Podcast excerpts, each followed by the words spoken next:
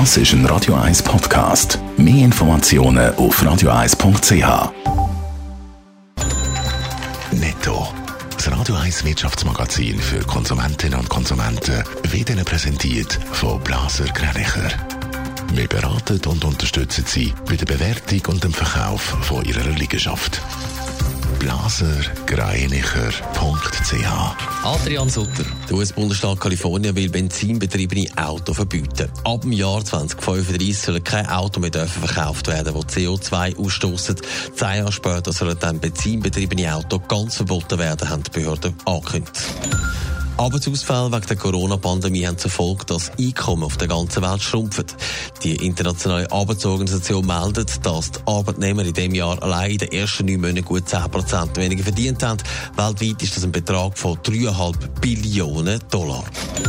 Betreiber von der Videoplattform TikTok wollen verhindern, dass ihre App in den USA nicht mehr abgeladen werden kann. Die chinesische Firma hat darum beim Gericht in Washington eine einstweilige Verfügung beantragt.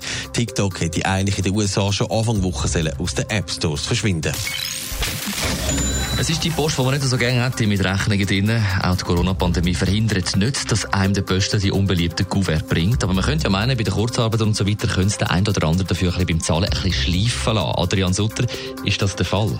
Ja, der Wirtschaftsinfodienst Bisnot macht immer die Studie, wie es dann mit der Zahlungsmoral von Herr und Frau Schweizer also aussieht. Es ist erstaunlich, dass sich da zeigt, dass sich die Zahlungsmoral im ersten Halbjahr sogar verbessert hat. Etwa jede fünfte Rechnung in der Schweiz wird spät gezahlt. Bei diesen Verspätungen reden wir im Schnitt von zwei Wochen. Aber es gibt Unterschiede bei der Zahlungsmoral, nämlich innerhalb der Kantone. Wo werden denn die Rechnungen eher weniger pünktlich gezahlt? Also im Kanton Basel-Stadt ist laut der Studie die Zahlungsmoral am wenigsten gut oder am schlechtesten, wie man das will sagen. Dort werden fast die Hälfte von allen Rechnungen spät gezahlt. Nicht allzu gut sieht es auch im Tessin aus, wo jede dritte Rechnung spät gezahlt wird und dann kommen auch schon die Westschweizer Kantone, die aber ein bisschen besser dastehen als Tessin. Wer übrigens will, dass seine Rechnungen pünktlich gezahlt werden, der geschäftet am besten mit Leuten im Kanton Appenzell oder Uri. Dort wird nämlich nur jede zehnte Rechnung gezahlt. Netto, das Radio 1 Wirtschaftsmagazin für Konsumentinnen und Konsumenten.